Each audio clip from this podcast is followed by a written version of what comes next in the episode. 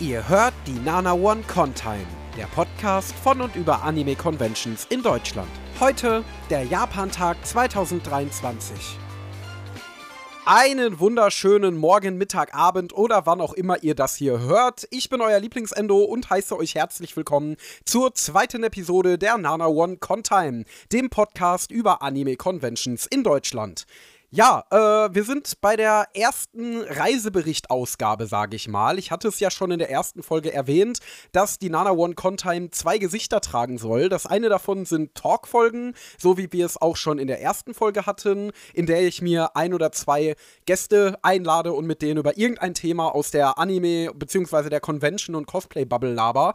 Ähm, diese Folgen kehren voraussichtlich eher so Richtung Winter zurück, äh, weil dann ja keine Conventions stattfinden, über die man jetzt so aktuell aktuell reden kann und ich es dafür eigentlich für ganz sinnvoll erachte, das dann so aufzuziehen. Ähm, Im Sommer haben wir dann eben diese Ausgaben, wie ihr sie heute hört, die Reisebericht-Ausgaben, wo ich und hoffentlich auch ab und zu mal ein paar Gäste äh, über die Conventions reden, die so hinter uns liegen, äh, Erfahrungen teilen, Anekdoten teilen, ein bisschen reviewen auch, so wie wir es auch beim wunderbaren Nana One Anime Podcast machen, den Schwestern-Podcast zur Nana One Contime. Da schauen wir in die erste Folge jeder neuen Anime-Serie der aktuellen Season rein und geben unseren Senf dazu ab. Den findet ihr ebenfalls hier auf dem Channel von Nana One bei Spotify und Apple Podcasts. Ansonsten könnt ihr auch unsere Website nanaone.net besuchen. Da findet ihr nämlich den Season Stream. Der findet jeden Donnerstag um 19.30 Uhr statt. Und da nehmen wir den Nana One Anime Podcast quasi live vor Publikum auf, schauen die Anime mit euch gemeinsam an, reacten mit euch darauf. Wenn ihr da mitdiskutieren wollt, könnt ihr auch auf unseren Discord kommen. Der ist ebenfalls auf der Website verlinkt.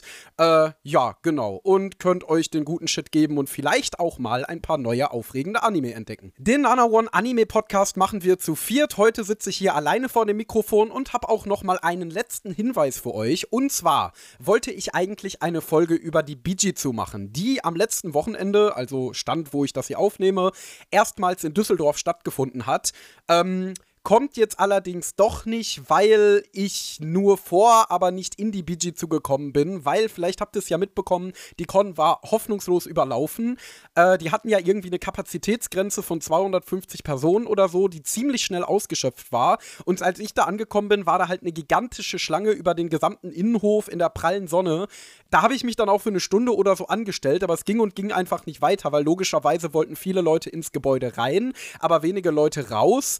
Und ja, de dementsprechend habe ich mir dann irgendwann gedacht, ey, das hat keinen Wert hier. Ich habe noch ein paar Freunde getroffen, die mir erzählt haben, dass es auf der Con jetzt auch nicht so super, super, super viel zu sehen gibt. Ähm, ja, und dann habe ich mich halt entschlossen, lieber in den Japan-Garten zu fahren und äh, da den Tag zu verbringen. Wollte eigentlich später nochmal zu Bijitsu zurück, habe ich dann aber doch nicht gemacht, weil wir uns im Japan-Garten ein bisschen verquatscht hatten. Ähm, ja, und dementsprechend gibt es jetzt hier keinen Podcast zu Bijitsu, weil logischerweise kann ich die Con nicht reviewen, wenn ich nicht richtig dort gewesen bin. Äh, das ist übrigens absolut keine Kritik. Also ich kann es total verstehen, dass die Bijitsu als neue Con jetzt erstmal mit einem kleineren Gebäude geplant hat, jetzt sich erstmal vorsichtig rantasten möchte, weil man natürlich beim Buchen von so einer Location erstmal in Vorkasse gehen muss. Und wenn man sich am Ende für, keine Ahnung, eine halbe Million äh, eine Location gönnt und dann kommt keiner, ist das schon ganz schön scheiße. Deswegen kann ich verstehen, dass man da lieber erstmal klein anfängt. Man hat ja auch Besserung gelobt und das nächste Bijitsu ein bisschen größer sein soll. Und sollte dem dann tatsächlich so sein, werde ich sie auf jeden Fall auch besuchen. Äh, ich finde das ganze Projekt wunderbar. Ich finde die ganze Kommunikation der Convention nach außen super sympathisch. Ähm, dementsprechend glaube ich, dass das doch eigentlich ganz schön war. Und die Stimmen, die ich gehört habe von Leuten, die drin waren, waren auch eigentlich relativ positiv. Also ja, Bijitsu Podcast wird es hier soweit soweit nicht geben. Stattdessen reden wir heute über eine Con in Anführungszeichen, die schon ein bisschen länger zurückliegt, und zwar über den Japantag. Ja, der fand am 13. Mai 2023 in Düsseldorf statt, wie immer. Dieses Jahr zum 19. Mal. Der Start war 2002. Zwei Jahre gab es auch Corona-Pause in den Jahren 2020 und 2021.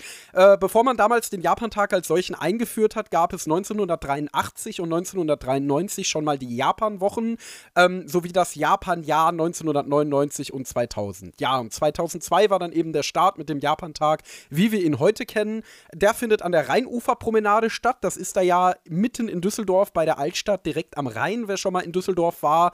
Äh, wer, noch mal, wer noch nicht in Düsseldorf war, der Rhein fließt so ja durch das Stadtzentrum von Düsseldorf und da genau an dem Fluss ist dann nun mal diese Promenade. Die war da übrigens noch nicht immer. Da war früher tatsächlich eine Straße, also so eine zweispurige, ja, ich weiß nicht, ob es eine Schnellstraße war, aber es war auf jeden Fall eine Straße. Und irgendwann haben die dann angefangen, diese Straße zu überbauen und da diese Rheinuferpromenade drauf zu klatschen. Die Straße gibt es also theoretisch immer noch, aber die ist halt unterirdisch und oben ist jetzt diese Rheinuferpromenade. Und das wird halt oft auch im Ausland so betrachtet als ein seltenes Beispiel davon, wie in deutschen Städten die Städteplanung mal, ja, ein bisschen weniger auto- und stressfreundlich, sondern ein bisschen mehr bürgerfreundlich war. Äh, ist tatsächlich auch sehr schön dort, auch außerhalb vom Japantag. Aber natürlich besonders schön war es da am 13. Mai 2023, als der Japan äh, als der Japantag dort stattgefunden hat. Wobei das auch nicht so ganz richtig ist, weil der Japantag spielt sich nicht nur auf dieser Rheinuferpromenade ab, sondern eigentlich in ganz Düsseldorf. Äh, unter anderem auch am Eco-Haus der japanischen Kultur. Das befindet sich in Oberkassel und ist so ein japanischer Garten mit verschiedenen typischen japanischen Gebäuden. Äh, unter anderem auch ein buddhistischer Tempel, den man auch besichtigen kann, wo man sich auch traditionelle japanische Künste wie die Teezeremonie oder Ikebana oder so anschauen kann. Äh, ja, ist eigentlich sehr, sehr cool. Und es gibt auch verschiedene Museen, die zum Japantag besondere Ausstellungen anbieten, verschiedene Plätze, auf denen dann irgendwas stattfindet. Also eigentlich ist die ganze Stadt Düsseldorf eine große Anime-Con, beziehungsweise eigentlich eine große Japan-Con, äh, wenn der Japantag stattfindet. Ja, geplant und durchgeführt wird der Japantag von einem eigenen Planungsverein, dem gehören unter anderem das Ministerium für Landwirtschaft, Industrie, Klimaschutz und Energie des Landes NRW an, aber auch die Stadt Düsseldorf und die führen das Ganze in Zusammenarbeit mit der Präfektur Chiba durch, die sich da ebenfalls durch ja, kulturelle und lokalkulturelle Angebote einbringt. Äh, genau das steht dann eben auch da auf dem Programm. Verschiedene Shows und Workshops zum Erleben und Kennenlernen der japanischen Kultur. Darunter ungefähr ja, ich glaube, vier oder fünf Bühnen, auf denen es dann verschiedene Vorführungen äh, aus der traditionellen japanischen Kultur gibt, zum Beispiel Taiko-Trommler, verschiedene Kampfsportarten und so weiter und so fort. Es gibt auch eine Popkulturbühne, die sich dann eher so dem Bereich Anime, Manga und ja, eben Popkultur widmet. Da gab es dieses Jahr zum Beispiel einen klassischen Cosplay-Wettbewerb, den ich mir natürlich sehr, sehr gerne angesehen hätte, was dann aber nicht ging. Da werde ich später nochmal drauf zu sprechen kommen. Äh, was die Workshops angeht, kann man zum Beispiel Kino Kimonos anprobieren, man kann an so kleinen Sprach-Crashkursen teilnehmen, wo man dann in, keine Ahnung, 15 Minuten oder einer halben Stunde oder so, so die Basics der japanischen Sprache beigebracht bekommt. Äh, und man kann natürlich jede Menge japanisches Essen schlemmen. Also ich würde sagen, ja, so von meinem Empfinden her locker die Hälfte der Stände waren Essensstände. Also von Okonomiyaki über Takoyaki, äh, Gyoza natürlich, ähm, natürlich verschiedene Rahmengerichte, ähm, alles Mögliche war dabei. Also wenn man japanisches Essen essen will, kann man das da eben machen. Und äh, ja, der Japan-Tag ist so die Nummer 1 Einsteiger-Con für Anime-Fans in NRW. Also außerhalb von NRW ist der Japan-Tag, glaube ich, nicht so bekannt. Oder wenn er bekannt ist, zumindest nicht so, äh, ja, populär als Reiseziel, auch für Anime- und Manga-Fans, habe ich zumindest so den Eindruck. Aber in NRW ist es eigentlich so, wenn du irgendeinen Cosplayer oder irgendeinen Con-Gänger fragst, was seine, erst, seine oder ihre erste Con war, dann wird eigentlich immer direkt der Japan-Tag genannt. Der Japan-Tag ist unglaublich populär. Natürlich, er ist schließlich kostenlos, ne? Also man kann äh, ohne einen Cent berappen zu müssen da auf dem Gelände äh, schalten und walten, wie man möchte. Er liegt, äh, er ist in Düsseldorf, was natürlich wunderbar erreichbar ist und auch in, den, in der äh, Reichweite vieler Schülertickets liegt, wo man dann natürlich als Schüler wunderbar äh, einfach mal sich in den Zug setzen und hinfahren kann. Äh, ja, ich würde es quasi so ein bisschen so als das Elfenlied der Anime-Cons in NRW bezeichnen, weil eben die ganzen Convention-Fans da so ihre ersten Schritten, Schritte machen. Äh, ich selber war tatsächlich sehr lange nicht auf dem Japan-Tag. Meine Convention-Story, das haben wir ja schon in der letzten Folge gehört, äh, hat ja mit der Yukon in Solingen angefangen, ging danach zu Dokumi, dann verschiedene Cons so bei mir in der Umgebung, aber Japan-Tag war nie so mein Ding. Da hatte ich irgendwie nie so den Reiz zu, weil der Japan-Tag eben immer so das Image hatte, sehr voll und laut und nervig zu sein und eigentlich gibt es da gar nicht so viel Großartiges zu sehen und wenn es da mal was Anständiges gibt, da muss man da mindestens eine Stunde für anstehen und äh, viele Leute, die ich kannten, äh, kannte, die auf dem Japantag waren, die waren halt jetzt auch nicht so wahnsinnig begeistert davon. Äh, deswegen hat mich das lange Zeit abgeschreckt. Ich selbst war dann 2019 das erste Mal dort auf die Empfehlung einer Freundin, die dann gesagt hatte, hey, geh doch mal hin, lass uns das doch mal angucken. Ähm, es hat mir dann auch tatsächlich sehr gut gefallen. Dann waren Wie gerade schon erwähnt, zwei Jahre Corona-Pause. 2022, also letztes Jahr, war ich natürlich auch auf dem Japan-Tag. Genau, und dann eben dieses Jahr zum insgesamt dritten Mal. Ja, und ich kann euch zumindest schon mal spoilern, dass ich es sehr gut fand. Ähm, ich wohne zwar in NRW, aber nicht in Düsseldorf und Umgebung. Das heißt, ich bin mit dem Auto dahin gefahren. Und jetzt sagt ihr sicherlich, wenn ihr schon mal auf dem Japantag wart, Moment, Endo, wie kann man denn mit dem Auto zum Japantag? Da ist es doch immer so unglaublich voll. Ja, ich habe seit meinem ersten Japantag die unglaublich intelligente Taktik entwickelt, auf einem Park and Ride irgendwo in einem Vorort von Düsseldorf zu parken und dann einfach mit der Straßenbahn reinzufahren. Ich werde jetzt den Namen des Park and Rides nicht nennen, damit nicht nächstes Jahr alle möglichen Leute da stehen äh, mit ihren Autos, aber ich wette, da gibt es verschiedene Möglichkeiten, verschiedene Park and Rides oder vielleicht auch so Großparkplätze oder so. Ich bin da äh, nicht so bewandert. Ihr könnt ja selber mal Google Maps anschmeißen und mal schauen, was ihr da findet. Ähm, und dann eben einfach mit dem Zug oder mit der Straßenbahn oder was auch immer da reinfahren. Äh, das geht geht eigentlich sehr gut, weil wie gesagt, der Japantag findet direkt in der Nähe vor, zur Innenstadt statt und da gibt es eigentlich immer irgendeine äh, U-Bahn-Station, die da in der Nähe liegt. Genau. Genauso haben wir es dieses Jahr dann schließlich auch gemacht und dann dazu gesehen, dass wir uns komplett mit dem Wetter verplant hatten. Es war ja bis zuletzt nicht so ganz sicher, ob es regnen würde oder nicht. Deswegen haben wir uns einfach mal für eher niedrigere Temperaturen und auch für Regen vorbereitet, was dann letztendlich eine sehr schlechte Entscheidung war, weil es so mega, mega heiß war. Äh, meine Freundin hatte ein super, super dickes Cosplay an, unter dem sie nur geschwitzt hat. Das war äh, ja nicht so nice, weil es dann ja letztendlich ein sehr sonniger und schöner Tag war. Und ich bin eigentlich direkt, nachdem wir da angekommen sind, erstmal in den Rossmann Rossmann gelaufen und habe mich mit Sonnencreme eingeschmiert, ähm, weil ich da die natürlich auch nicht mitgenommen hatte. Wer rechnet denn auch damit, wenn er einen regnerischen Tag erwartet? Genau, dann sind wir da angekommen letztendlich auf dem Rheinufer, haben erstmal so ein bisschen die Atmosphäre genossen, haben das erstmal so alles in uns aufgenommen und dann sind wir an der großen Bühne vorbeigekommen. Wir wollten eigentlich die Eröffnungsveranstaltung sehen, aber das hat dann aus zeitlichen Gründen leider nicht ganz hingehauen. Äh, auf der Bühne war dann schließlich ein Act, wo ein kleines Orchester Anime-Songs gespielt hatte. Ich weiß nicht, ob es dieses Mini-Kestra war, das ja von der Dokumi bekannt ist, das auch hier wieder vertreten war. Aber die haben ihre Sache auf jeden Fall ziemlich gut gemacht. Also da waren dann halt verschiedene Anime-Songs drin, wie aus Demon Slayer, aus Spy Family und so weiter und so fort. Und äh, es war auf jeden Fall sehr, sehr gut arrangiert. Also es hat wirklich Spaß gemacht, sich das anzuhören. Es war nochmal so ein ganz neuer Take auf die Songs. Vor allen Dingen schön war, da so vorbeizulaufen und so dieses Gefühl von, warte mal, den Song kenne ich doch irgendwo her. Ähm, das war auf jeden Fall ganz schön. Und und wie gesagt, es hat auf der Hauptbühne stattgefunden. Also nicht auf der Popkulturbühne, da wurde direkt äh, das Thema Anime quasi so nach vorne geholt. Ich hatte sowieso dieses Jahr so ein bisschen den Eindruck, dass man so ein bisschen mehr versucht, in die Richtung Anime zu gehen und so ein bisschen so diese Zielgruppe ranzuholen, ähm, weil es echt verdammt viele Angebote für Anime-Fans gab. Also nicht nur diese Popkulturbühne, von der ich jetzt ehrlich gesagt nicht weiß, ob die in den Jahren davor auch schon dabei war, sondern generell alle möglichen Angebote. Auch eben, wie gesagt, wie sehr Anime auf der Hauptbühne vertreten war, ähm, es gab, glaube ich, auch so eine Cosplay-Repair-Station mal wieder. Also es wurde schon echt, echt viel für die Cosplayer getan. Ähm, und es gibt ja eine relativ vokale Kritik am Japantag, dass viele Leute sagen, ja, äh, die Cosplayer gehören da eigentlich gar nicht hin, weil es ist ja der Japantag, es ist nicht der Anime-Tag. Und äh, man sollte da nicht nur sich auf die Popkultur fokussieren und äh, nur die Popkultur repräsentieren und das ist respektlos, wenn man da ein Cosplay anzieht und das ist doof. Ähm, also natürlich soll jeder seine Meinung haben und wenn man das so sieht, ist das okay. Aber ich glaube, man sollte den Japantag grundsätzlich eher mit so einem leichten Augenzwinkern betrachten. Denn es geht hier nicht um das bierernste Examinieren der japanischen Kultur. Es ist jetzt kein super, super serious Business, äh, japanische Kunst-Show-Off oder sonst irgendwas oder was auch immer oder irgendein, irgendein Völkergipfel oder so. Es ist einfach nur ein Straßenfest, ähm, das ein bisschen äh, Leuten, die sonst mit der japanischen Kultur nichts zu tun haben, so ein bisschen diese Kultur näher bringen soll, dass die japanische Gemeinde in Düsseldorf repräsentieren soll. Das ist ja immerhin die größte japanische Gemeinde Europas. Also wer es nicht weiß, in Düsseldorf leben sehr, sehr, sehr viele Japaner.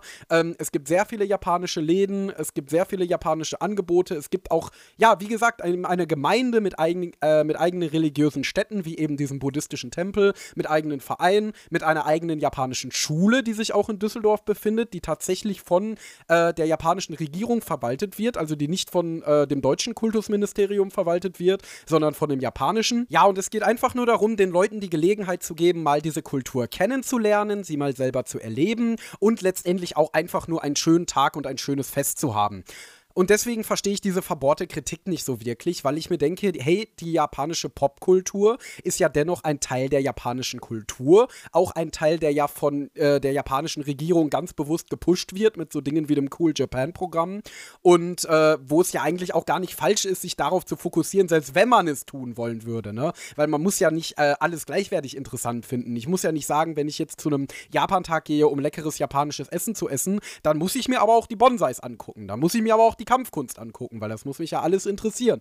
Äh, mal davon ab ist es ja letztendlich so, dass die meisten Anime-Fans auch an der japanischen Kultur interessiert sind und solche Programme auch gerne annehmen und das sieht man auch. Man sieht auch Cosplayer in den Sprachkursen sitzen, man sieht Cosplayer an den Essenständen, man sieht Cosplayer sich die Taiko-Shows angucken und so weiter und so fort. Also es ist jetzt nicht so, als würde sich die Cosplay-Community da jetzt irgendwie absondern und würde da halt nur so ihr Ding machen und alles drumherum total ignorieren. Eine Freundin von mir hat es mal als Straßenfest mit Weep-Anstrich bezeichnet und das trifft es eigentlich ziemlich gut. Ähm, die Japaner in Düsseldorf selber sehen das übrigens auch nicht so. Also die sind auch nicht der Meinung, dass Anime und Cosplay komplett ausgeschlossen werden sollte. Im Gegenteil, letztes Jahr äh, wurden aus unserer Gruppe mehrere Cosplayerinnen sehr, sehr häufig von Japanern angesprochen, weil nämlich äh, eine davon äh, Shinobu aus Demon Slayer gecosplayt hat. Und Demon Slayer ist in Japan ja ein unglaublicher Hype. Also das ist ja ein Ding, das selbst Leute gucken, die sonst gar keine Anime- oder Zeichentrickserien schauen. Ähm, und sie wurde so oft angesprochen und die haben sich so oft gefreut und wollten Fotos mit dir machen und so, wo ich mir dachte, ja, die finden es ganz bestimmt nicht respektlos, dass sie da jetzt gerade ein Demon Slayer-Outfit anhat, sondern äh, feiern das eigentlich schon ziemlich sehr. Mal davon abnimmt es der Japantag selber auch nicht so ernst, weil man hat unter anderem Stände, wo es Schnitzel oder Currywurst gibt zwischen den ganzen japanischen Essenständen und die sind genauso gut frequentiert wie die japanischen Stände ähm, und dementsprechend, ja, einfach um das Thema mal hier aufgegriffen zu haben, auch wenn ich glaube, dass diese Kritik sich in den letzten Jahren so ein bisschen zurückgezogen hat und dass es momentan nicht mehr so ein Riesenthema ist, äh, will ich es hier trotzdem mal angesprochen haben. Ähm, also ich halte das in dem Sinne für Unsinn. Was man am Japantag aber auf der einen Seite sehr wohl kritisieren kann, auf der anderen Seite meiner Meinung nach aber auch ein bisschen unvermeidbar ist, ist letztendlich die Fülle am Rheinufer. Also es ist wirklich unglaublich fucking voll. Ähm, am Anfang geht es noch so ein bisschen so kurz nach der Eröffnung, da kommt man eigentlich noch gut von A nach B, aber spätestens so um die Mittagszeit herum schieben sich wirklich nur die Menschenmassen über dieses Rheinufer. Also du kommst wirklich mit gefühlten, keine Ahnung, 0,5 km/h über das Rheinufer und kommst überhaupt nicht voran. Also auch ein kleiner Tipp von meiner Seite, wenn ihr auf der einen Seite des Rheinufers seid und ihr habt innerhalb der nächsten halben Stunde eine Veranstaltung auf der anderen Seite, dann lauft rechtzeitig los, beziehungsweise schiebt euch rechtzeitig los, weil es kann sehr, sehr gut sein, dass ihr nicht rechtzeitig ankommt. Das ist mir nämlich mit dem Cosplay-Wettbewerb passiert. Deswegen kann ich da leider überhaupt nichts zu sagen. Äh, gut, ich wusste auch erstmal gar nicht, wo die Popkulturbühne überhaupt ist. Da habe ich mich natürlich mit, nicht mit auseinandergesetzt. Ich dachte, das wäre diese ähm, Bühne, die recht mittig ist, die dann, glaube ich, vom WDR bespielt wird für deren Berichterstattung. Ähm, war aber tatsächlich ganz hinten am Landtag rum. Äh, ja, habe ich dann leider erst festgestellt, als es schon zu spät war. Aber mal davon ab, hätte ich sowieso nicht rechtzeitig zum Cosplay-Wettbewerb geschafft. Also, das kann ich euch auf jeden Fall sagen. Wenn ihr vorhabt, den Japantag zu besuchen und es noch nicht getan habt, dann bereitet euch auf Menschenmassen vor. Es ist so unglaublich voll. Also, ich würde wirklich sagen, so die Peak-Dokumi-Zeiten, wo man sich wirklich nur so durch die Gänge geschoben hat. Ja, so ungefähr auf dem Level ist der Japantag. Also es ist wirklich einfach unglaublich voll. Ich bin auch mal gespannt, ob und welche Konsequenzen das so nach sich zieht, weil auch dieses Jahr hat der Japantag wieder einen Besucherrekord aufgestellt. 650.000 Menschen sind zum Rheinufer gepilgert.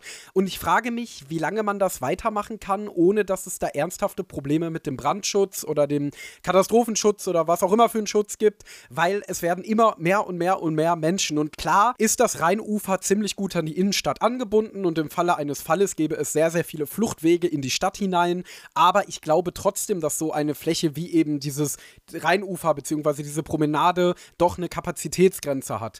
Und ich glaube, die sollte irgendwann bald erreicht sein, weil wenn man sich dieses Jahr mal schon anguckt, an einigen Stellen, wie man da gestanden hat und wirklich um sich herum ausschließlich Menschen gesehen hat, gerade beim Feuerwerk, also beim Feuerwerk ist das ganz besonders heftig. Da sind wirklich auf dieser Wiese vor dem Landtag äh, nur Menschen. Wenn du da irgendwo mittendrin sitzt, dann viel Spaß dabei, da rauszukommen. Die Brücke ist komplett voll. Das sieht komplett surreal aus. Also das sieht wirklich so äh, crazy aus, wenn quasi die Belegung einer gesamten riesigen Konzerthalle da an diesem Rheinufer steht und das Feuerwerk sehen möchte, äh, dass ich mir denke, gut, dann wird man sich die nächsten Jahre eventuell was überlegen müssen. Ich bin jetzt kein Städteplaner oder Architekt oder irgendein Experte in dem Bereich, aber ich denke mir, irgendwas muss man sich da einfallen lassen. Also ob es jetzt letztendlich ist, den Japantag auf eine andere äh, Location zu verlagern, was durchaus schade wäre, weil gerade dieses Rheinufer, wie ich gerade schon gesagt habe, mit den vorbeifahrenden Schiffen und dem Rheinturm, der über allem thront und so weiter und so fort, halt schon eine ziemlich coole Location ist.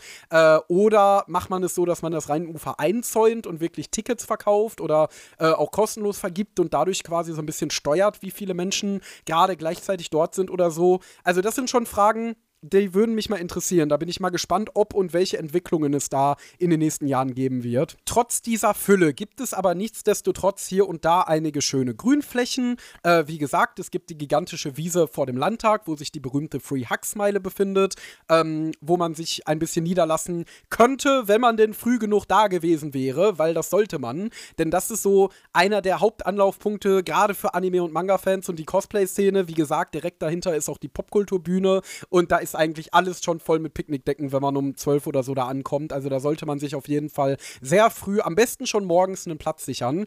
Ähm, es gibt auf der genau anderen Seite des Rheinufers die von mir so getaufte Weep-Wiese.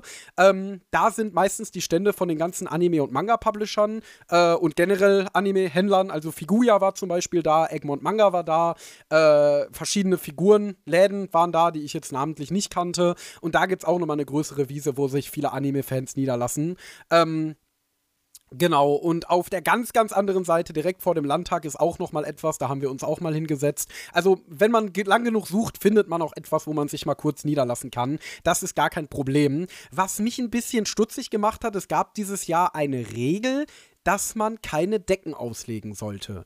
Wegen Stolpergefahr ähm, auf den Wiesen. Also da war wirklich eine riesige Wiese, wo überall Leute saßen äh, auf ihren Decken und irgendwann ging dann mal da ein Platzwart rum, der dann gesagt hat, die Decken bitte wegpacken oder zumindest so wegpacken, dass sie nur wirklich genau unter dir sind und nirgendwo was rausguckt, weil da könnte man ja drüber stolpern.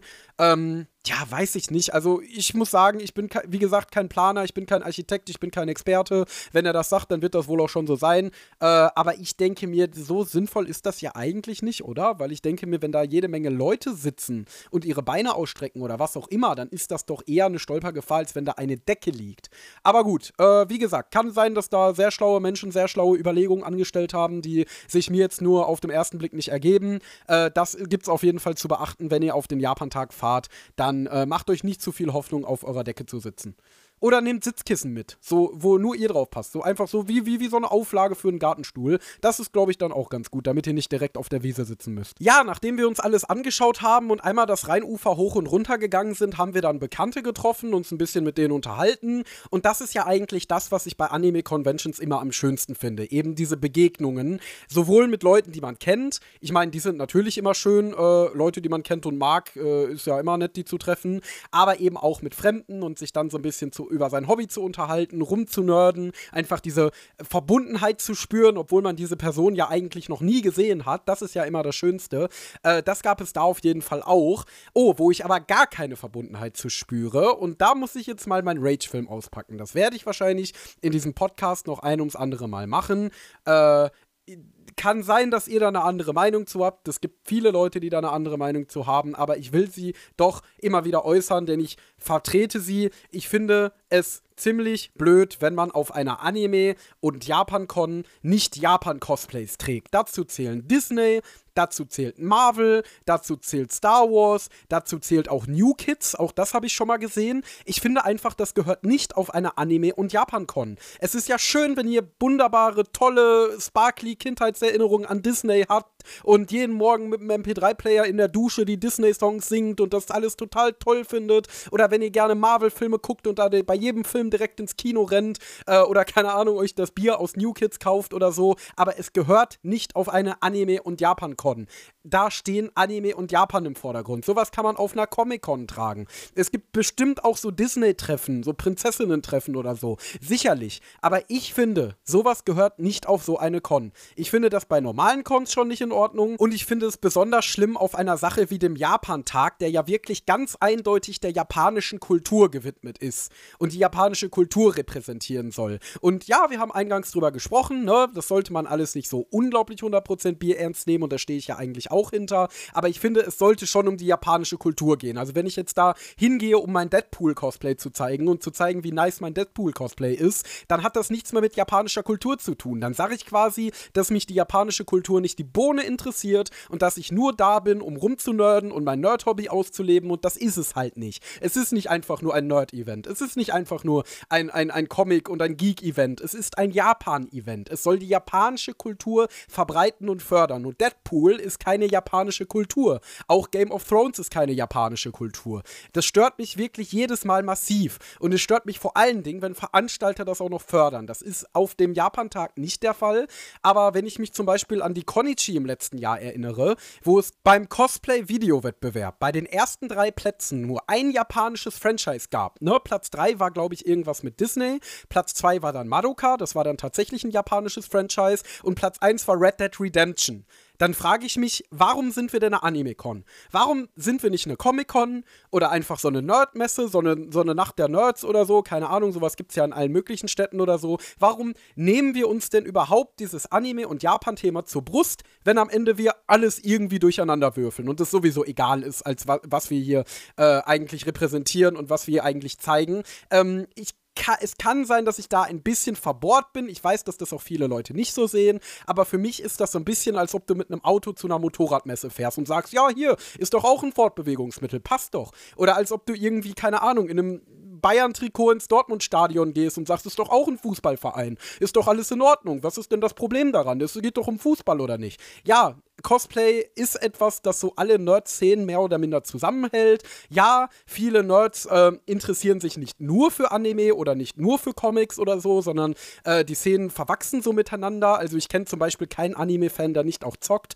Ähm, aber ich finde, das gehört da einfach nicht hin. Sowohl auf eine normale Convention als auch auf einen Japan-Tag, der sich eben zum Ziel setzt, ganz eindeutig die japanische Kultur zu porträtieren, zu fördern, Menschen näher zu bringen und wie gesagt, gesagt, Deadpool, Batman, Game of Thrones, was auch immer, ist nicht japanische Kultur. I'm sorry. Na ja. Nachdem wir das alles hinter uns gebracht haben, sind wir auf jeden Fall jedes Jahr zur Immermannstraße gegangen, um uns mit leckeren japanischen Sachen einzudecken. Wer das nicht weiß, die Immermannstraße ist eine Straße in Düsseldorf, äh, an der sehr, sehr, sehr, sehr viele japanische Läden sind. Also da gibt es zum Beispiel die japanische Buchhandlung Takagi, die natürlich auch alle möglichen Arten von äh, Manga als auch Artbooks und alles drumherum, aber halt auch ganz normale japanische Bücher und auch einige normale deutsche Bücher im Angebot hat.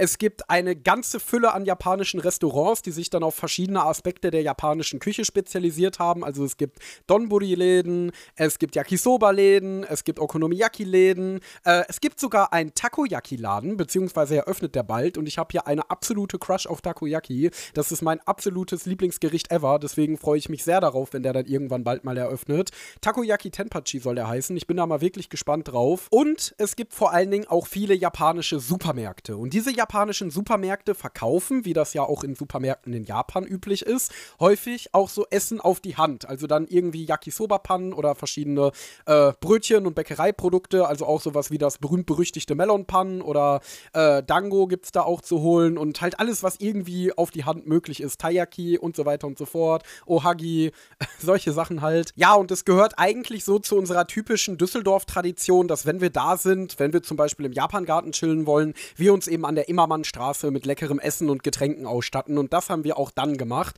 Äh, die Supermärkte sind natürlich super überfüllt, also bringt auf jeden Fall Zeit mit, wenn ihr vorhabt, genau dasselbe am Japantag zu machen. Äh, wenn ihr in die Restaurants rein wollt, da habt ihr sowieso keine Chance, außer ihr habt eine Reservierung.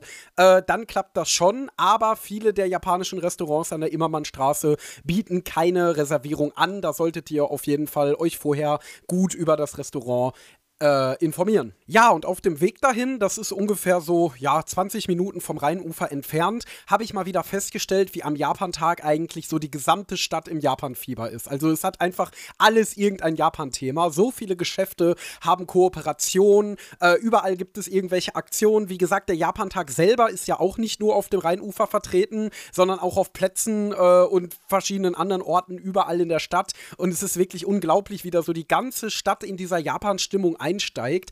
Ähm, diese ganze Begeisterung, du siehst überall Cosplayer rumlaufen, äh, du siehst äh, überall ausgelassene, fröhliche Leute. Also es ist wirklich krass, wie sich das so durch die gesamte Stadt zieht. Äh, eine Kooperation möchte ich mal nennen, und zwar vom Uniqlo Store. Wer Uniqlo nicht kennt, das ist ein japanisches Kleiderlabel. Äh, die hatten eine Attack on Titan Kollaboration vor kurzer Zeit, wo es dann, glaube ich, vier oder fünf verschiedene Shirts mit Attack on Titan Motiven gab. Und die haben den schlauen Move gemacht, genau am Japan-Tag für diese Kollaboration eine Werbung ins Fenster zu hängen. Und das ist natürlich sehr gut angekommen. Also, als ich da drin war, äh, also ich bin dem selber zum Opfer gefallen. Ich habe mir selber so ein Shirt geholt. Aber als ich da drin war, ich glaube, jeder äh, zweite oder dritte ist mit seinem Attack on Titan Shirt in der Hand rumgelaufen. Äh, auf jeden Fall gute Promotion. Letztes Jahr hatten die auch irgendeine so Zusammenarbeit, dass davor so eine Fotowand war äh, mit Kirschblüten, wo man dann eben auch ein Foto machen konnte. Das konnte man dann irgendwo bei Instagram, glaube ich, einreichen und dann irgendwas gewinnen oder so. Ähm, solche Sachen sieht man halt wirklich überall am Japantag. Ja, als wir uns da eingedeckt hatten und dann wieder auf dem Rückweg waren, haben sich dann leider die doofen Wetterprognosen bewahrheitet und es hat angefangen zu gewittern und entsprechend auch zu regnen.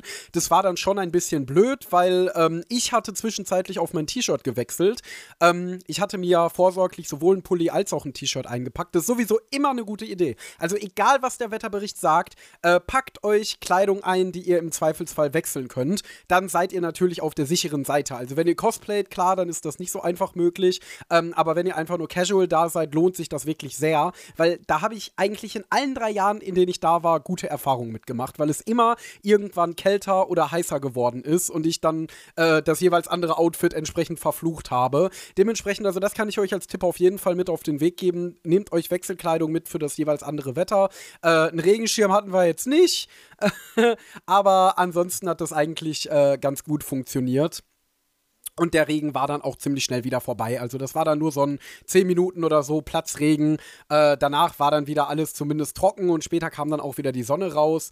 Ähm, ja, wir haben uns dann auf der Weep-Wiese, von der ich euch gerade eben schon erzählt habe, niedergelassen, haben ein bisschen, ja, da gesessen und gegessen und getrunken. Ich habe mir, glaube ich, Takoyaki geholt. Äh, ich habe das erste Mal ein äh, Sapporo-Bier getrunken. Das war eigentlich ganz gut. Das ist in erster Linie dadurch aufgefallen, dass es in so einer abgespaceden Verpackung war. Beziehungsweise die Dose, die hatte halt so eine interessante Form. Die war halt geformt wie so ein normales Bierglas. Also so unten schmal und oben breit. Ähm, das war auf jeden Fall interessant. Da war auch recht viel drin. Also das war ganz nett. Äh, und es war einfach tolle, eine tolle Atmosphäre generell in der Sonne, dann auf dieser äh, Anime-Fan-Wiese zu sitzen, äh, so ein bisschen zu chillen mit dem ganzen Trubel um sich herum und so. Also das sind so die schönsten Momente eigentlich auf dem Japan-Tag. Ähm, ja. Und da haben wir dann auch die Entscheidung getroffen, uns dieses Jahr nicht das Feuerwerk anzusehen. Es gibt ja, also ich weiß nicht, ob ihr das wisst, ich erzähle es euch einfach mal, weil wozu hört ihr sonst diesen Podcast? Ähm, auf dem Japantag immer um 23 Uhr ein großes japanisches Feuerwerk. Wer sich ein bisschen mit Japan beschäftigt, weiß ja, dass die Japaner vor allen Dingen im Sommer auf ihren Matsuris wirklich gerne große und opulente Feuerwerke zünden. Äh, und dass da wirklich Feuerwerksmeister sind, die da wirklich viel Stolz mitbringen, äh, in dieser Zunft eine tolle Feuerwerkskomposition zu erstellen und die Feuerwerke so wunderbar aufeinander abzustimmen und da irgendein Thema zu verarbeiten oder so. Das ist ja wirklich eine Kunst. Und einmal im Jahr eben zum Japantag kommt so ein Feuerwerksmeister nach Düsseldorf, um da für den Japantag eben so ein richtig klassisches Matsuri-Feuerwerk zu veranstalten. Das war auch in diesem Jahr wieder der Fall. Und die letzten zwei Jahre war ich immer dort äh, bis dahin. Ähm, ich habe von verschiedenen Leuten schon gehört, die gesagt haben, ja, man sollte nicht bis zum Feuerwerk bleiben, weil danach äh, äh kommt man nicht mehr weg. Das stimmt nicht. Das stimmt halt, wenn man den Fehler macht, sich zum Beispiel äh, ein Parkhaus direkt in der Innenstadt zu suchen. Klar, dann stürzen sich alle sofort äh, auf den Parkautomaten und wollen da aus dem Parkhaus raus. Aber wenn man es so macht wie wir, die Züge sind eigentlich ja, ich glaube schon recht voll gewesen immer, aber die fahren halt auch in so einer Frequenz, dass es nicht schlimm ist, wenn man dann ein oder zwei Züge abwarten muss. Ähm, Natürlich schiebt sich dann auch so die Menschentraube durch die Innenstadt zu den äh, Bahn- oder Straßenbahnstationen, aber das wie gesagt, kann man eigentlich relativ gut ähm, äh, überstehen, weil so eine Innenstadt, die ist ja auch entsprechend groß, dass es da jetzt äh, nicht zu Gedränge kommt oder sonst auch, äh, was. Also ich würde euch sagen, es ist nicht schlimm, zum Feuerwerk zu bleiben. Das größte Problem für mich ist ehrlich gesagt immer, dass bei uns die Vorbereitung äh, auf die Losfahrt schon sehr, sehr früh losgeht. Also wir stehen meistens so gegen 7 Uhr aus, auf oder so, äh, fahren so gegen 8 Uhr los, fahren dann halt dahin ähm, und entsprechend, wenn man dann wirklich den ganzen Tag da rumläuft und es ist ja eigentlich die ganze Zeit Stress, ist ne, zwar positiver Stress, auf jeden Fall, äh, aber wie halt auf jeder Con doch irgendwie anstrengend. Ne? Du quatschst die ganze Zeit mit Leuten, bist ständig in Menschenmasse, von jeder Seite äh, prickeln irgendwelche Reize auf dich ein. Ähm, läufst den ganzen Tag natürlich rum, das darf man auch nicht vergessen. Äh, und das ist halt letztendlich nur mal anstrengend. Äh, und deswegen war ich die letzten Jahre immer, wenn ich dann auf dem Weg, äh, im, im, Auto auf dem Weg nach Hause saß, so unglaublich groggy. Also ich bin dann zu Hause wirklich ins Bett gefallen wie tot und habe dann äh, erstmal zwölf Stunden geschlafen oder so.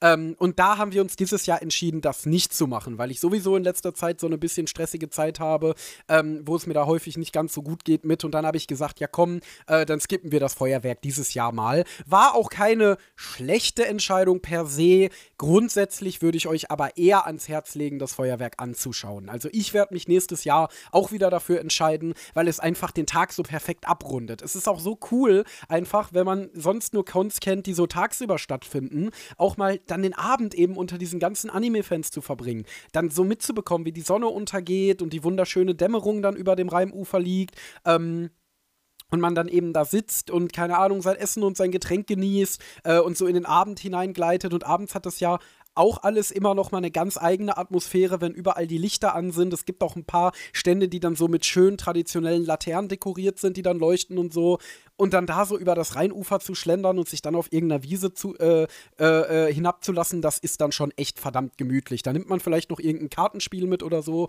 äh, und da kann man die Zeit bis zum Feuerwerk gut rumkriegen und das dann eben auch als einen perfekten runden Abschluss des Tages genießen. Nur ein großer Tipp von meiner Seite aus noch, ähm, ihr solltet euch schon rechtzeitig einen Spot suchen, wo ihr dann eure Decke ausbreitet oder eben auch nicht ausbreitet, wenn man es nicht darf, ähm, aber an dem ihr euch auf jeden Fall niederlasst, um das Feuerwerk anzugucken, weil wie gesagt, wenn das Feuerwerk Feuerwerk stattfindet. Das findet ja so auf der ja, Wiese schräg gegenüber des Landtags äh, statt. Könnt ihr euch ja äh, auf Google Maps auch mal angucken. Das ist auch die Wiese, die auf Google Maps tatsächlich das Japantag-Label hat. Also ähm, der Japantag findet nicht da statt, wo das Google Maps-Label ist. Das ist tatsächlich genau gegenüber auf der Promenade. Ähm, aber auf dieser Wiese findet auf jeden Fall das Feuerwerk statt. Also von da aus wird das abgeschossen. Und drumherum, äh, da ist so eine Auto, äh, nicht, nicht Autobahnbrücke, aber halt eine, eine, eine Autobrücke halt, äh, die wird extra gesperrt für das Feuerwerk, dass da nur Leute drauf können. Und die ist prop voll. Also es ist wirklich wie so eine große Konzerthalle. So viele Menschen könnt ihr euch vorstellen. Nur die halt nicht ähm, in einer Konzerthalle sitzen, auf irgendwelche Plätzen oder so, sondern dann halt alle um dieses Ufer herum da stehen und sitzen auf der Wiese und das ist unglaublich. Also ich glaube, ich habe selten in meinem Leben so viele Menschen auf einem Ort gesehen. Ähm, deswegen solltet ihr euch da auf jeden Fall rechtzeitig einen Spot sichern. Oder äh, wenn ihr ganz, ganz reich seid, dann äh, solltet ihr viel an diesem Podcast spenden. Äh, aber ihr könnt euch dann auch auf dem Japantag ähm, eine Schifffahrt auf so einem Rheinbötchen holen, was dann so den Rhein hochschippert äh, und dann direkt unter dem Feuerwerk Halt macht und Anker wirft und dann könnt ihr aufs Deck und kriegt dann, glaube ich, noch was zu essen und ein Getränk und könnt von da aus das Feuerwerk gucken. Ähm, ich glaube, letzte Mal, als ich nachgesehen habe, ist man da so mit geschmeidigen 1000 Euro pro, pro, Platz dabei. Aber vielleicht habt ihr es ja so locker und dann ist das sicherlich auch ein tolles Erlebnis. Kann ich euch aber äh, nicht aus Erfahrung berichten. Vielleicht, wenn euch das, wenn das jemand von euch sponsort. Also ihr könnt mir das gerne sponsoren für nächstes Jahr und dann berichte ich euch davon. Äh, aber wir gehen mal davon aus, dass dem nicht der Fall ist. Dann ist man mit der Wiese, wo die Free Hugs Meile ist, auch sehr gut beraten. Wer das nicht möchte oder wer vielleicht auch keine Gelegenheit hat, nach Düsseldorf zu reisen, der kann sich das Feuerwerk auch bei der Sendung Feuerzauber über Düsseldorf, heißt es, glaube ich, im WDR anschauen. Da wird es dann live übertragen. Genau das haben wir dieses Jahr auch gemacht. Das war ja, ein Erlebnis war es ja nicht wirklich, aber war nett, das mal gemacht zu haben. I guess, es war ein bisschen doof, dass ähm, das äh, Signal oft gestört war, beziehungsweise waren, glaube ich, die Server überlastet, weil ja gleichzeitig der Eurovision Song Contest stattgefunden hat und ich glaube, da waren die Server von den Öffentlich-Rechtlichen irgendwie überlastet, weil, ähm, ja, es sehr oft buffern musste, bis äh, das Feuerwerk dann einigermaßen flüssig lief und dann lief es, glaube ich, auch nur in SD und wollte HD nicht laden und so weiter. Es war auf jeden Fall ganz schöner technischer Hickhack. Ähm, generell berichtet der WDR, so wie ich das mitbekommen habe, so über den ganzen Tag verteilt, immer mal wieder vom Japan-Tag, führt Interviews und so weiter und so fort. Also das ist vielleicht auch mal ein ganz nettes Programm, wenn man so ein bisschen was über den Japan-Tag erfahren will. Ich weiß jetzt nicht, ob man sich das im Nachhinein noch angucken kann, aber äh, ja, wenn ihr Interesse am Japan-Tag habt, aber kein, äh, keine Gelegenheit hinzukommen äh, und euch es nicht stört, sich sowas anzusehen. Mich persönlich stört das ja immer. Ich finde das dann immer total doof, weil ich mir dann denke, boah, ich wäre jetzt viel, viel lieber da, anstatt mir jetzt diese Berichterstattung anzugucken. Deswegen gucke ich mir sowas gar nicht erst an. Aber wenn euch sowas nicht stört, dann könnt ihr euch das auf jeden Fall im WDR äh, und bestimmt auch in der dazugehörigen Mediathek gut anschauen. Ähm, ja, das Feuerwerk auf dem Japantag hat jedes Jahr ein eigenes Thema.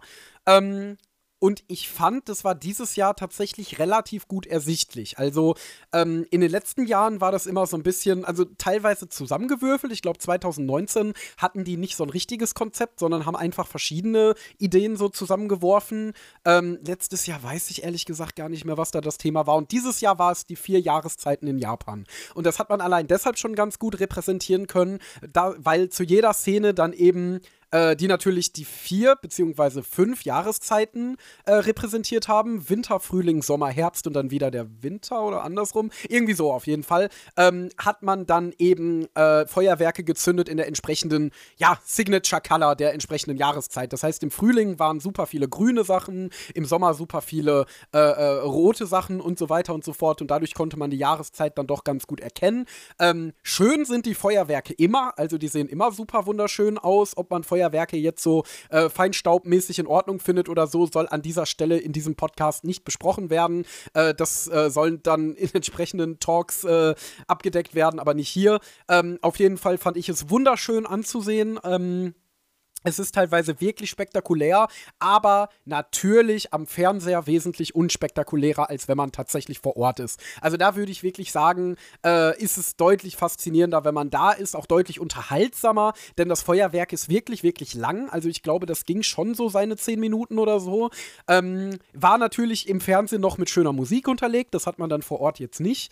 Ähm, aber letztendlich würde ich sagen, es ist doch definitiv äh, noch das schönere Erlebnis, wenn man tatsächlich da ist. Und das sollte man dann auch mitnehmen, wenn man sowieso den Japan-Tag als Erlebnis mitnimmt, dann gehört das doch schon irgendwie auch ein bisschen dazu. Was ich aber natürlich auch nicht unerwähnt lassen möchte, ist, dass es 2019 beim Feuerwerk eine sehr, sehr coole Szene gab. Und zwar hieß die Besuch in einer Sushi-Bar. Und da hat man versucht, mit den Feuerwerken so Sushi-Stücke nachzubilden. Und das sah teilweise sehr lustig aus, weil man das auch sehr gut geschafft hat. Also dann hattest du irgendwie vor allen Dingen so ein Nigiri, wo dann unten so ein größeres äh, weißes Feuerwerk war und darüber so ein flaches pinkes. Und das hat schon echt nice ausgesehen.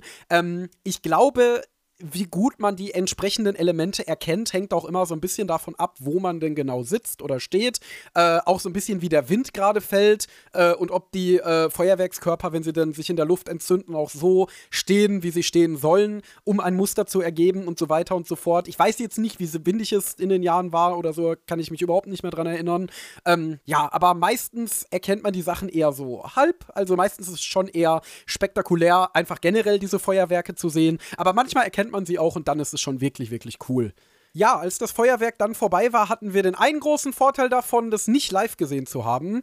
Äh, und zwar hatten wir keine lange anstrengende Rückreise mehr vor uns, sondern konnten einfach den Fernseher ausmachen und das gute Gewissen haben, einen schönen Japantag erlebt zu haben ja, es war dieses Jahr mal wieder ein wunderbares Straßenfest. Äh, ich liebe einfach diese Atmosphäre, wenn so die ganze Stadt in Japan-Stimmung versinkt, äh, alle Leute irgendwie ausgelassen sind, du überall Cosplayer durch die Gegend laufen siehst, auch abseits des Rheinufers. Äh, generell einfach so diese offene Location, die jetzt nicht auf irgendein Messegelände oder so reduziert ist, sondern einfach dieses Ufer ist, die Innenstadt, äh, wo man sich überall tummelt, wo natürlich auch äh, in der wunderschönen Düsseldorfer Altstadt sehr viele Spots sind, wo man wunderbar Cosplay-Fotos machen kann.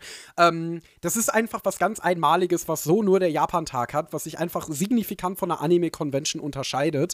Natürlich haben so ausgelassene Stimmung und Feieratmosphäre auch immer ihre Kehrseiten. Und auf dem Japan-Tag kommen die unter anderem in Form von Junggesellenabschieden daher, die jetzt nicht so wahnsinnig interessiert an der japanischen Kultur sind, sondern sich lieber in einer der zahlreichen Düsseldorfer Altstadtkneipen volllaufen lassen, um dann irgendwelche Cosplayerinnen zu belästigen. Was man leider immer und immer wieder sieht und was immer wieder der Preis dafür ist, wenn eine Veranstaltung nun mal allen offen steht, dass dann eben auch immer Leute dahin kommen, die vielleicht nicht genug interessiert am Thema selber sind, um sich ein Eintrittsticket zu kaufen, äh, sondern einfach mal dahin gehen nach dem Motto, hey, lass da ein bisschen Krawall, lass ein bisschen Randale machen. Wenn man sowas mitbekommt, sollte man es auf jeden Fall sofort an die Polizei oder die Security melden, die auf dem Gelände vertreten sind oder selber einschreiten, weil das ist natürlich absolut nicht in Ordnung, zerstört total die Atmosphäre äh, und ist mitnichten, nicht mal ansatzweise ansatzweise, ansatzweise das, wofür der Japantag steht. Ähm, und deswegen auch hier keine Ahnung, sollte irgendjemand diesen Podcast hören, der vorhat, seinen Junggesellenabschied auf dem Japantag zu feiern und kein Anime-Fan sein, dann würde ich ja wahrscheinlich auch nicht diesen Podcast hören würde. Aber nichtsdestotrotz, bitte nicht. Und selbst wenn du vorhast, deinen Junggesellenabschied da zu feiern, dann verhalte dich bitte respektvoll, gröl nicht laut durch die Gegend, lass keine laute Musik bummern, äh, belästige nicht irgendwelche Menschen jedweden Alters oder Geschlechts, verhalte dich ruhig und normal und zivilisiert. Äh, es ist absolut nicht schlimm, sich das ein oder andere Bierchen zu gönnen. Äh, es ist auch absolut überhaupt nicht schlimm, zum Japantag zu gehen, wenn man äh, erstmal so keinen Bezug zur japanischen Kultur hat, weil dafür ist er ja eigentlich da, dass Leute, die sonst nie auf eine Anime-Convention gehen würden oder nie auf eine Japan-Veranstaltung geben würden, eben bei diesem lockeren, äh, frei zugänglichen Straßenfest ein bisschen was von der Kultur erfahren, aber er ist eben eben keine Partymeile. Er ist keine Partymeile. Das sollte man sich auf jeden Fall merken. Ähm, und das ist auf jeden Fall die große Kritik am Japantag, die ich auch immer wieder mitbekomme. Also eigentlich immer, wenn ich die letzten Jahre irgendjemanden und vor allem Cosplayerinnen über den Japantag sprechen habe hören, da war immer die größte Kritik wirklich diese, ja, Assi-Gruppen, die da rumlaufen und den anderen die Stimmung vermiesen. Also bitte nicht. Äh, eine weitere Kehrseite am Japantag bzw. an seinen Besuchern ist der Umgang mit Müll. Also zumindest, wenn man sich das Feuerwerk mal vor Ort anschaut und sich dann danach die Wiese am Landtag ansieht, dann ist die voll mit irgendwelchen Flaschen, mit irgendwelchem Plastik, mit irgendwelchem Müll. Äh, ich finde, das ist übelst respektlos. Also es ist ja überhaupt nicht schlimm, da auf den Flächen was zu essen oder zu trinken. Aber nehmt doch bitte euren Müll nach Hause. Und wenn ihr den nicht nach Hause bringt, es gibt überall riesen Müllcontainer auf dem Japantag. Die Stadt Düsseldorf hat für solche Fälle vorgesorgt. Äh, die kann man auch gerne nutzen. Und es ist doch wirklich kein Akt, das nochmal kurz ein bisschen länger in der Hand zu halten und den Müll Mülleimer zu schmeißen. Es kommt ja auch schließlich niemand zu euch nach Hause und schmeißt seinen Müll in euer Wohnzimmer oder so. Und ich finde, es ist schon unglaublich, dass die Stadt und das Land äh, das Geld aufwenden, so eine Veranstaltung überhaupt abzuhalten und jedem gratis anzubieten. Und dann kann man doch zumindest die Mehrkosten für Reinigung äh, reduzieren. Ich will gar nicht wissen, wie viel es kostet, so eine Wiese aufzuräumen, weil da kannst du ja auch nicht einfach äh, irgendwie, keine Ahnung, mit einem Bulldozer drüber und den ganzen Müll äh, in einen riesen Bottich packen oder so. Da musst du ja wirklich händisch den ganzen Müll nach und nach einsammeln. Ich habe das noch nie gesehen, wie das jemand macht, äh, aber ich kann mir vorstellen, dass da sehr, sehr viel Arbeit äh, unnötige Arbeit und unnötige Kosten äh, auf die Leute warten, die für den Japantag verantwortlich sind. Ähm, also das ist auch etwas, was mich jedes Jahr eigentlich aufregt, was mich jedes Jahr sauer macht, weil ich mir denke, das ist ja auch einfach so unglaublich undankbar gegenüber den Veranstaltern, die das letztendlich komplett kostenlos anbieten. Äh, alles auf dem Japantag ist kostenlos, außer ein, zwei Zusatzangebote und natürlich die äh, kulinarische Verpflegung. Ähm, aber ja, deswegen finde ich, das gehört so zum grundsätzlichen Respekt vor den Veranstaltern dazu, halt dann eben nicht die ganzen öffentlichen Grünflächen zu verschmutzen.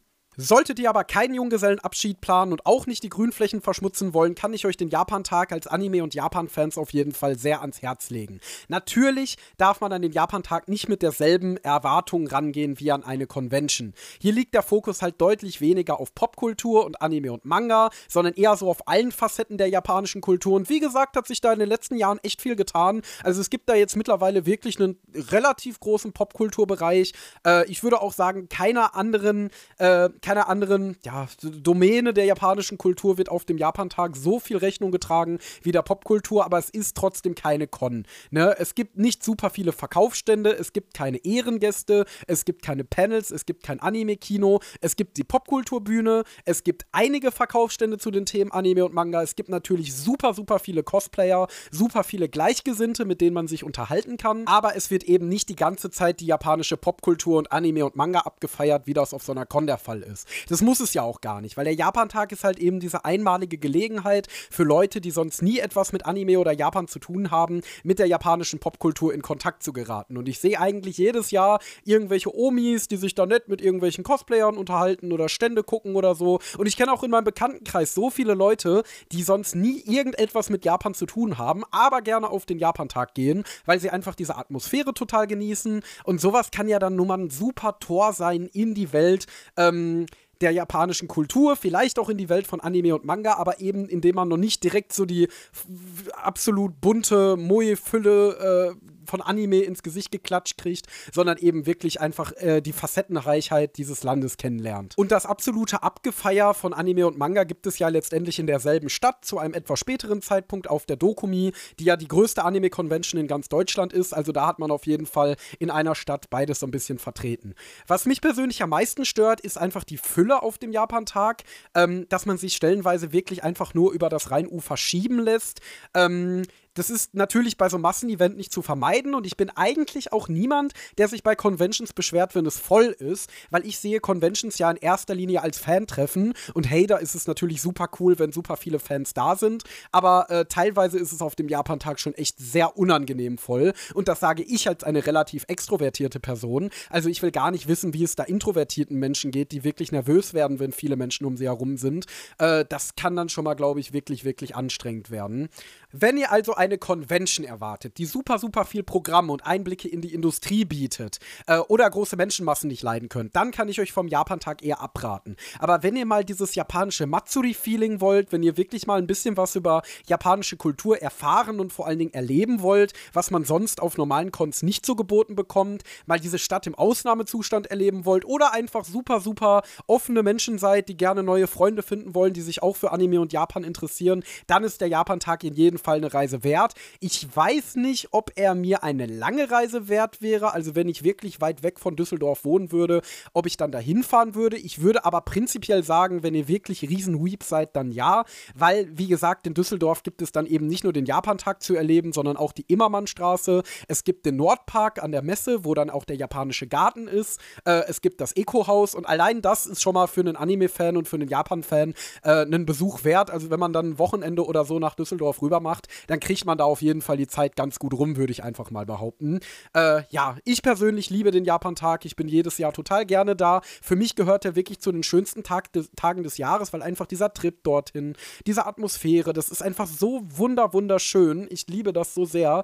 Äh, es ist ja auch meistens eine der ersten großen Cons des Jahres und das gibt dem nochmal so einen gewissen Extra-Kick, so einen gewissen Extra-Flavor. Deswegen hatte ich eine sehr, sehr gute Zeit und freue mich schon, wenn es im nächsten Jahr dann weitergeht. Einen konkreten Termin für den Japantag 2024 gibt es zum Zeitpunkt dieser Aufnahme allerdings noch nicht. Ja, das war unsere Nana One Contime zum Japan-Tag und ich hoffe, ihr hattet beim Zuhören genauso viel Spaß wie ich beim Einsprechen und bedanke mich natürlich sehr herzlich bei euch, dass ihr diesen Podcast eingeschaltet habt. Wenn es euch gefallen hat, könnt ihr ja gerne bei Spotify und Apple Podcast 5 Sterne geben und eine Bewertung schreiben. Das kann man ja mittlerweile auch bei Spotify machen, da würden wir uns natürlich wunderbar drüber freuen. Äh, vor allen Dingen, wenn ihr uns Feedback gebt und mitteilt, was wir bei dem Podcast noch so verbessern können. Wir sind ja momentan noch so ein bisschen in der Pionierphase, deswegen ist, glaube ich, jede Rückmeldung wertvoll in dem Sinne. Ähm, ansonsten kann ich ankündigen, dass die nächste Con-Time voraussichtlich, wenn alles glatt geht, in etwa zwei Wochen erscheinen soll. Und da geht es dann um die Toricon in Gelsenkirchen. Eine ganz, ganz kleine Con, auf der ich bis jetzt einmal gewesen bin, äh, die so ein bisschen so diesen, ja, Pionier-Spirit, diesen, diesen Aufbruchsspirit, diese große Leidenschaft von kleinen Cons verkörpert, die nicht die finanziellen Mittel haben, eine gigantische Dokumi oder dergleichen auf die Beine zu stellen. Also da erwartet euch auf jeden Fall ein kleiner kleiner, kleiner Schmackofatz, ein, eine kleine Perle der nordrhein-westfälischen Con-Szene. Ansonsten möchte ich auch an dieser Stelle natürlich nochmal auf unseren Schwestern-Podcast verweisen, den Nana One Anime Podcast, den ihr auch hier auf dem Profil von Nana One abrufen könnt. Der wird jeden Donnerstag um 19.30 Uhr im Nana One Season Stream aufgezeichnet. Den findet ihr unter nanaone.net slash Livestream. Außerdem haben wir jeden Sonntag um 20 Uhr äh, den Retro-Stream mit dem lieben Gabby, wo wir alte Anime aus den 90ern gucken. Ähm, wenn ihr euch das nicht entgehen lassen wollt, dann könnt ihr auch da unter unserem Livestream-Link einschalten. Ansonsten kommt auf unseren Discord, findet ihr alles auf unserer Website, alles auf nanaone.net. Und jetzt wünsche ich euch erstmal einen wunderschönen restlichen Tag und ganz viel Spaß auf Anime-Conventions. Das war die Nana One Contime. Wenn es euch gefallen hat, checkt doch auch mal den Nana One Anime Podcast oder besucht uns auf nanaone.net. Das Lied aus dem Intro und Outro heißt Energetic Upbeat Stylish Pop Fashion und stammt von Your Tunes auf Pixabay.